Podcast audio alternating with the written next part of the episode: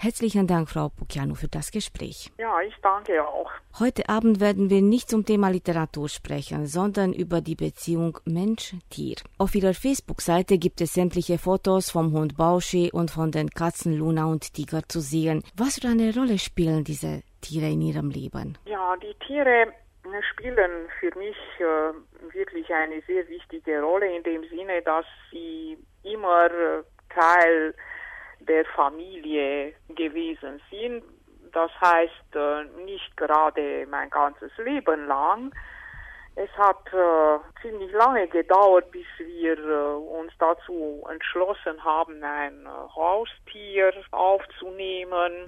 Aber von dem Moment an, als das geschehen ist, haben wir immer die Tierchen, egal ob Hund oder Katze, als gleichwertige Mitglieder der Familie angesehen. Und die Geschichte beginnt für mich äh, im Sommer des Jahres äh, 1989, also wenige Monate vor der Revolution im Dezember 89 als äh, eine meiner damaligen Schülerinnen äh, an der Rontero-Schule mir einen kleinen Kater geschenkt hat in Figaro. Und ähm, ja, obwohl wir zu dem Zeitpunkt eigentlich hm, keine, keine Lust hatten, ein Haustier aufzunehmen, hat uns der Figaro sofort äh, erobert. Und äh, ich kann sagen, von einer Sekunde auf die andere hat sich äh, unser Leben äh, total verändert durch die Gegenwart dieses sehr verspielten, sehr lebhaften äh, Katers. Und äh, seit dem Moment äh, haben meine Mama und ich viele Jahre Katzen gehalten. Dann kamen zwei Hunde dazu. Bengel, unser erster Straßenhund, den wir sozusagen aus der Schlinge der Hundefänger gerettet hatten und dann äh, kurze Zeit darauf äh, fanden wir den Bauschi in der Schulerau oben und so begann also die Periode auch mit der Hundehaltung und äh, seit zwei Jahren äh, habe ich äh, wieder zwei Katzen um mich herum. Können wir zu Hund, Katze und andere Haustiere eine ebenso intensive Bindung aufbauen wie zu Menschen? Ja, ja, ich bin fest davon überzeugt, äh, dass äh, das durchaus möglich ist. Auf unterschiedliche Weise natürlich äh, entwickelt sich die Bindung zum Beispiel zu dem Hund. Da ist die Abhängigkeit des Tieres vom Herren, von der Herrin ganz offensichtlich. Auf der einen Seite, auf der anderen Seite zeigt der Hund auch äh, völlig äh, bedingungslos die Anhänglichkeit und die Treue dem Herren und der Herrin gegenüber.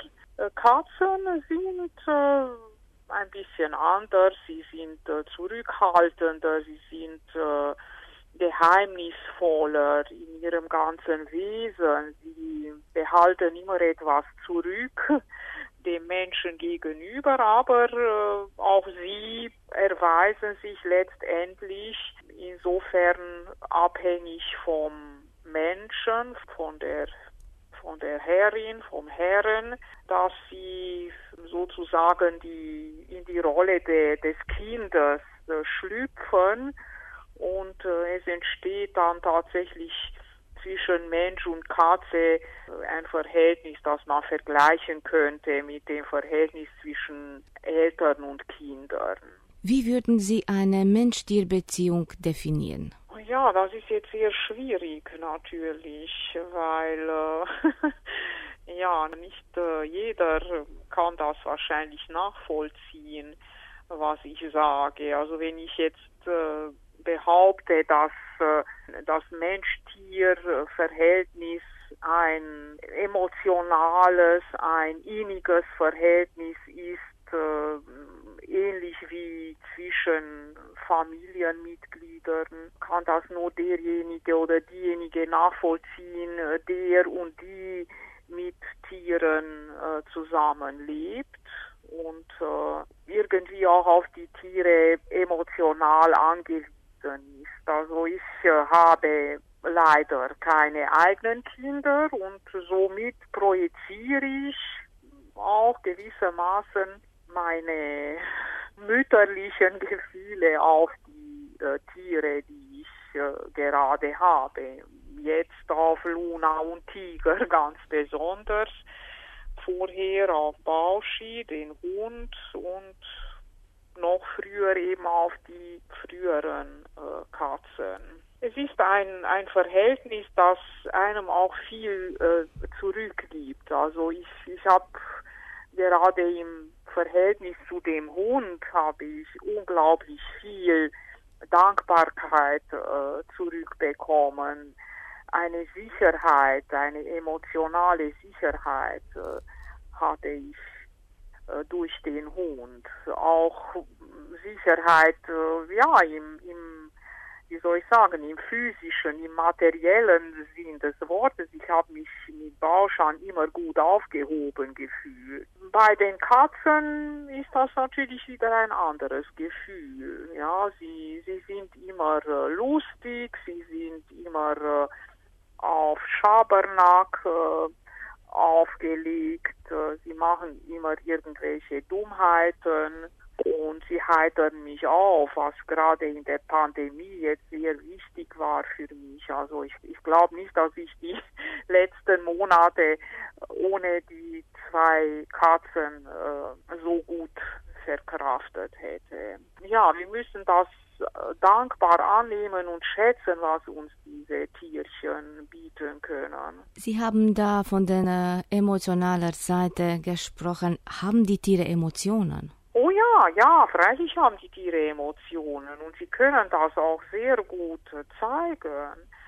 Ja, also zum Beispiel mein Hund, der Bauschi, oh, der, der, der hatte ein unglaubliches Potenzial, seine Freude zu manifestieren, aber auch seine Enttäuschung, seinen Ärger, ja, wenn ich ihn zu lange allein gelassen habe, natürlich, äh, er war immer irgendwie zwiespältig in, der Äußerung seiner Emotionen. Ich wusste ganz genau, dass er sich unglaublich freut, dass er mich wieder sieht. Aber ich konnte auch sehen, dass er mir vorwarf, ihn so lange allein gelassen zu haben, wenn dieses so lange natürlich relativ war, ja, vielleicht nur zwei Stunden oder zwei Tage, aber für ihn war das eine schreckliche Zeit, die er allein ohne mich verbringen musste. Aber er, er hatte Geduld, er stand es durch und äh,